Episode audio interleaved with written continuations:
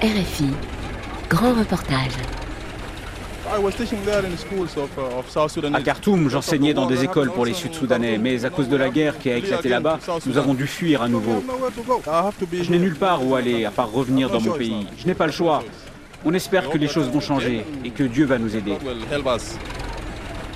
Depuis que des combats ont éclaté au Soudan le 15 avril, plus de 90 000 Sud-Soudanais ont pris le chemin du retour vers leur pays natal.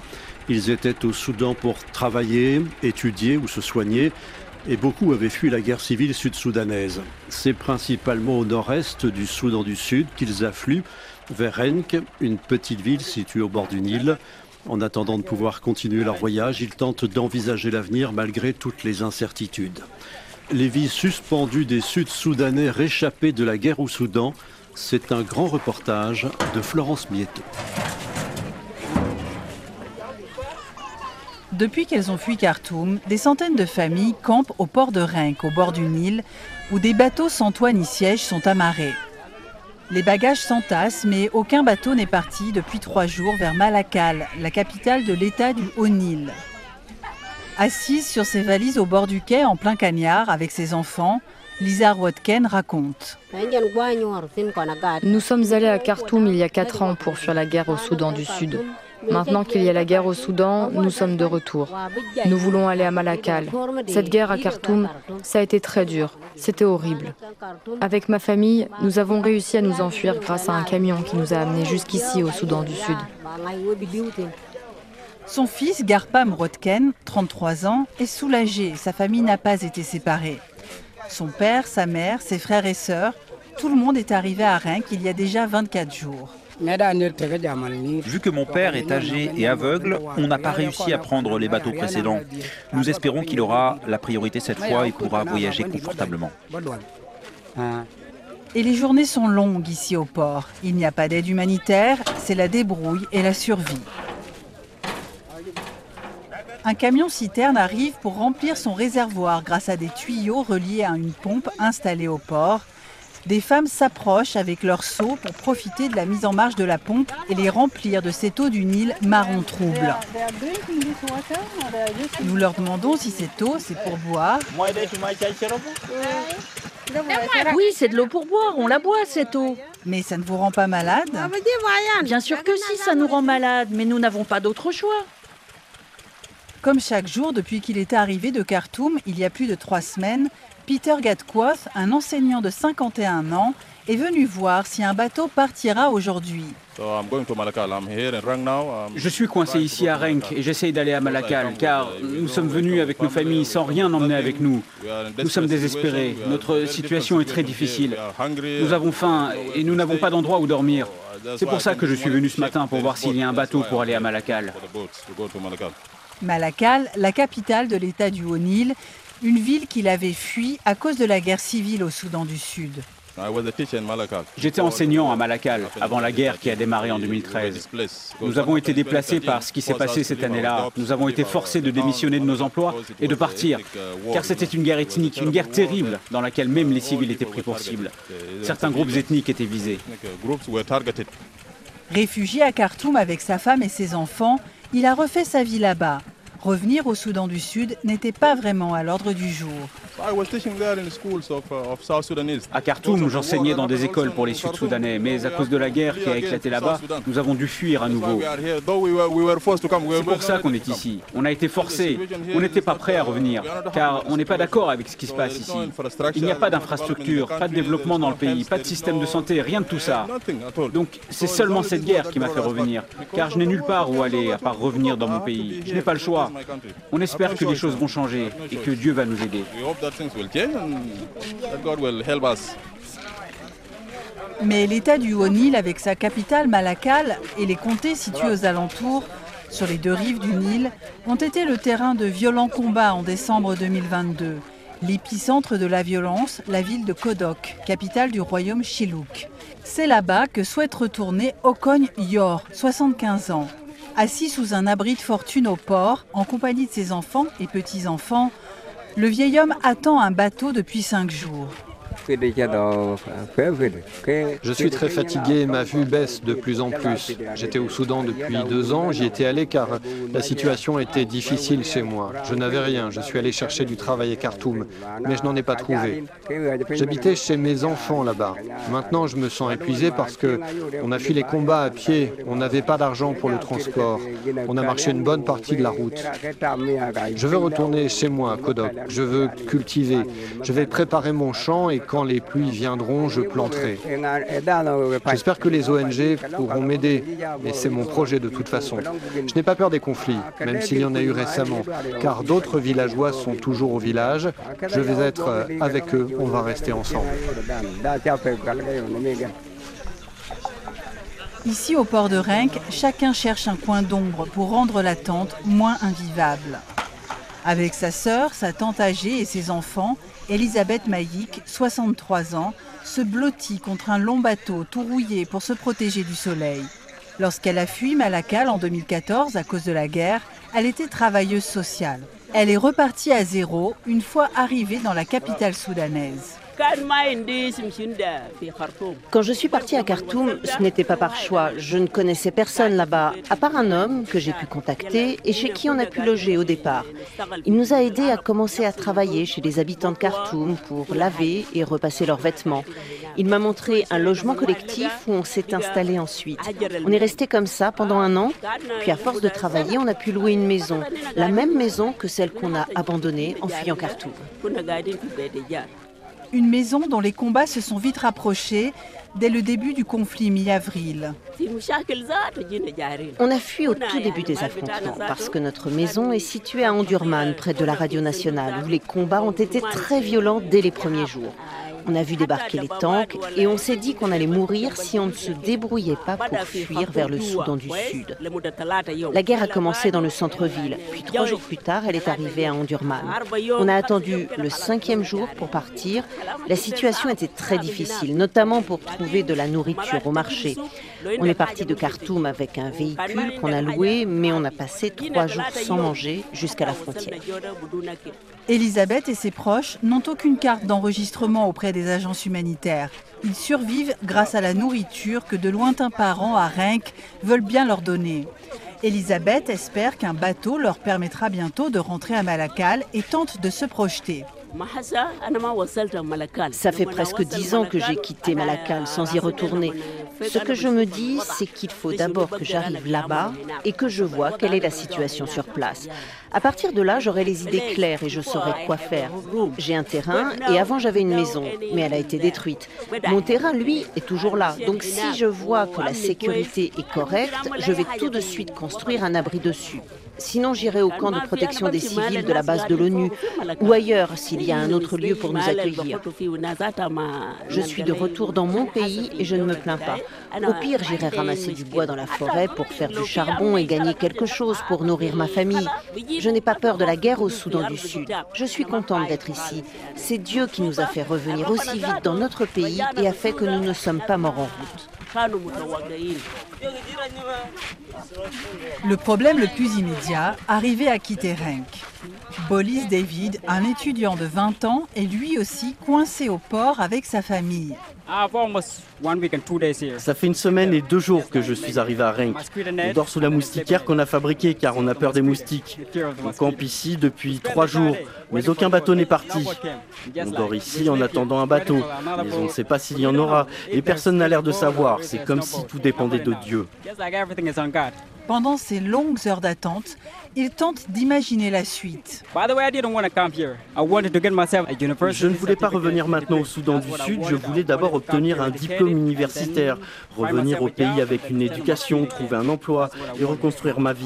C'est ce que je voulais faire, revenir en tant que personne indépendante. Depuis Khartoum, je voulais aller étudier la médecine au Caire, mais à cause de la crise, j'ai été forcé de venir ici et de changer mes plans. Je veux aller à Malakal, puis à Djouba, puis trouver une université où continuer mes études. Après ça, on verra bien. Les officiels sur place ont bien du mal à faire face à la situation. Ioannis Padiet Thor, responsable de l'agence humanitaire du gouvernement de l'État du Haut-Nil, en appelle à l'ONU pour augmenter les capacités de transport et débloquer le transit à Renk. En tant que gouvernement, nous ne voulons pas que des camps se créent ici. Nous disons aux gens de retourner dans leur région d'origine. S'ils s'attardent ici, c'est à cause de la lenteur des opérations, qui requièrent plus de bateaux pour amener les gens jusqu'à Malakal, dans le Haut-Nil. Et puis, il y a ceux qui vont dans d'autres régions, comme les États d'unité, du Jonglai, du Barel Ghazal, de l'Équatoria. Ceux-là ont besoin de transport aérien. C'est l'une des difficultés que rencontrent les gens qui arrivent à Renk. Ils n'ont rien et la plupart sont traumatisés. C'est pour cela que certains commencent à créer des problèmes. Ils perdent espoir parce qu'ils attendent depuis des jours qu'on les transporte vers leur destination finale.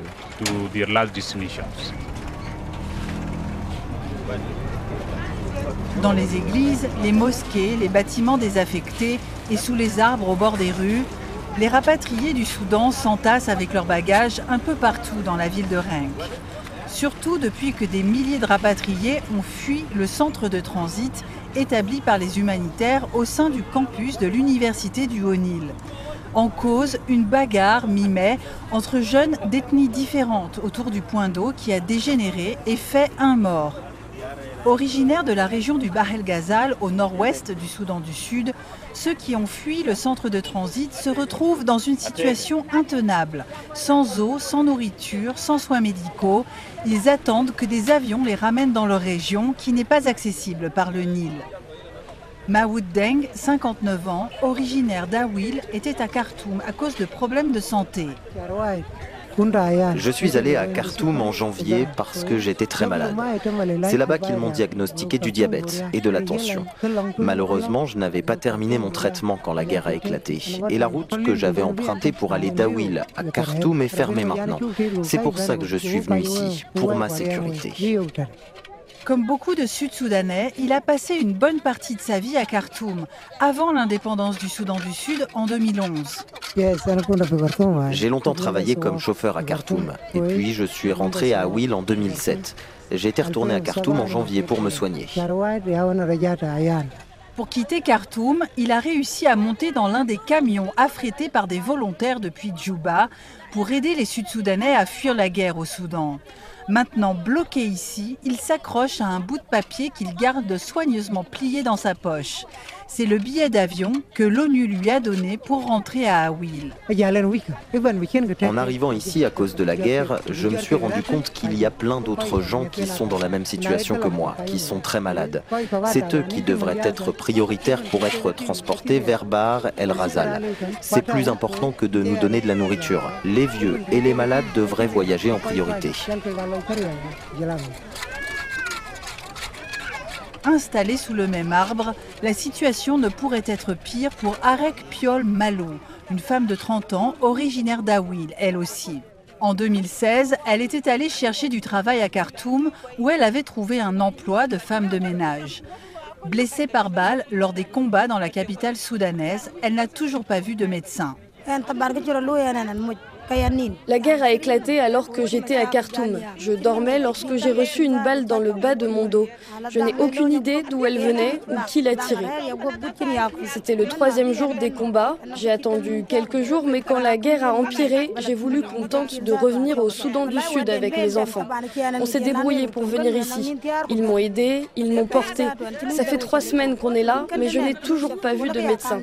Ça m'inquiète beaucoup parce que cette blessure, parfois, elle se met à saigner.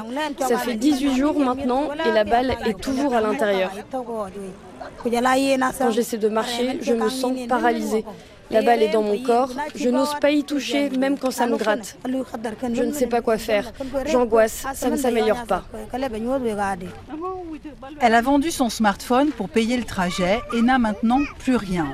Comme Gong Balongor, 70 ans, qui a dépensé lui aussi tout son argent pour arriver jusqu'à la frontière avec ses 10 enfants. Son histoire familiale illustre parfaitement les liens si forts entre le Soudan et le Soudan du Sud. Mes dix enfants sont nés à Khartoum. Et puis au moment de l'indépendance, en 2011, nous avons été rapatriés à Awil. Mais là-bas, la situation n'était pas bonne. Tous mes enfants ont couru se réinstaller à Khartoum. Au bout d'un moment, lorsque j'ai vu que j'étais le seul à rester à Awil, je les ai rejoints il y a un an. Nous étions très nombreux à être revenus au moment de l'indépendance du Soudan du Sud. Et beaucoup ont été exactement dans le même cas que moi. Leurs enfants n'ont pas trouvé de travail et sont repartis à Khartoum. Et maintenant, ils reviennent à cause de la guerre. Dépendant de l'ONU pour la suite de son voyage, il s'impatiente. Nous sommes enregistrés et on nous a donné un billet. Mais si on n'est pas transporté demain ou après-demain, la prochaine fois que vous viendrez nous voir, vous réaliserez qu'on est mort. Parce que notre situation ici est vraiment terrible. Vous ne nous trouverez pas comme ça, debout, avec rien dans le ventre. Si l'on ne nous ramène pas chez nous, nous allons mourir ici. Au centre de transit, les abris sont faits de draps et de bâtons. Même si beaucoup sont partis depuis la bagarre qui a fait un mort, des centaines de femmes font la queue pour recevoir le repas du soir ou remplir les seaux. Monica Boll, 50 ans, a réussi à obtenir une place pour elle et ses enfants à l'intérieur d'un bâtiment en dur. Elle était à Khartoum pour une opération de la jambe. Je devais être opérée le jour où les combats ont commencé. Je suis quand même allée à l'hôpital, mais mon diabète était trop élevé. Le médecin m'a dit qu'il fallait attendre pour m'opérer. Mais quand j'ai voulu y retourner quelques jours plus tard, les combats s'étaient intensifiés, les routes étaient fermées. Et il y avait de lourds combats près de l'hôpital, donc je n'ai pas pu y aller. En fait, j'attendais mon opération et je prévoyais de revenir avec ma famille au Soudan du Sud une fois l'opération réussie. Mais avec ce qui s'est passé, on a été obligé de fuir. Je n'ai pas été opérée et ma jambe me fait mal. J'espère pouvoir être opérée une fois arrivée à Djouba. C'était sa fille qui gagnait de quoi nourrir la famille. Elle travaillait dans une usine de sauce tomate à Khartoum. Il faudra maintenant trouver autre chose pour survivre une fois arrivée à Djouba. Kamra Abraham Albert, travailleur humanitaire pour l'ONG International Rescue Committee au centre de transit. Uh, Les gens sont traumatisés avec tout ce qui s'est passé à Khartoum. Ils ont été bombardés, ils ont vu des échanges de tirs et des morts le long de la route, sans parler de la lutte pour partir de la ville. En plus de toutes ces difficultés qu'ils ont traversées, ils arrivent ici en ayant été parfois séparés des membres de leur famille. Certains sont restés à Khartoum, d'autres sont arrivés ici, et dans certains cas, ils ne savent pas où se trouvent certains membres de leur famille. Voilà toutes les choses dont les gens vous parlent quand vous venez leur rendre visite ici. Ils partent aussi des biens qu'ils ont perdus à cause de cette guerre et ça fait beaucoup. Certains commencent à perdre espoir, la dépression menace, comme Charles Williams, un étudiant de 25 ans. Nous vivons dans de très mauvaises conditions. Il n'y a pas assez de nourriture et d'eau.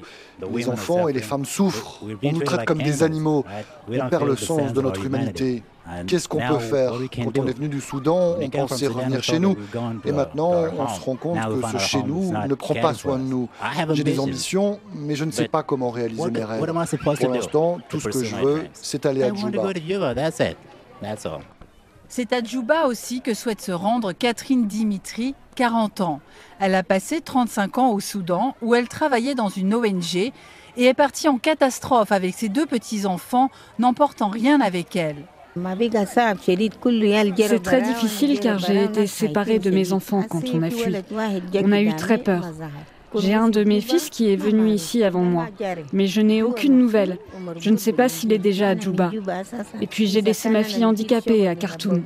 J'espère trouver du travail à Djouba, la ville où je suis née, pour m'occuper de mes enfants. Et j'espère qu'ils pourront tous me rejoindre et m'aider. Mais si certains n'arrivent pas à venir, il faudra que je retourne à Khartoum. Je suis vraiment triste. J'ai le cœur brisé. Je me sens tiraillée entre ici et là-bas. Je veux savoir où est mon fils qui est parti avant moi et que tous mes enfants soient réunis. Chaque jour, à Renk, environ 2000 personnes continuent d'arriver du Soudan. L'ONU estime que 180 000 Sud-Soudanais seront revenus au pays à la mi-juillet. Les vies suspendues des Sud-Soudanais réchappés de la guerre au Soudan Un grand reportage de Florence Mietto, réalisation Stephen Elsley.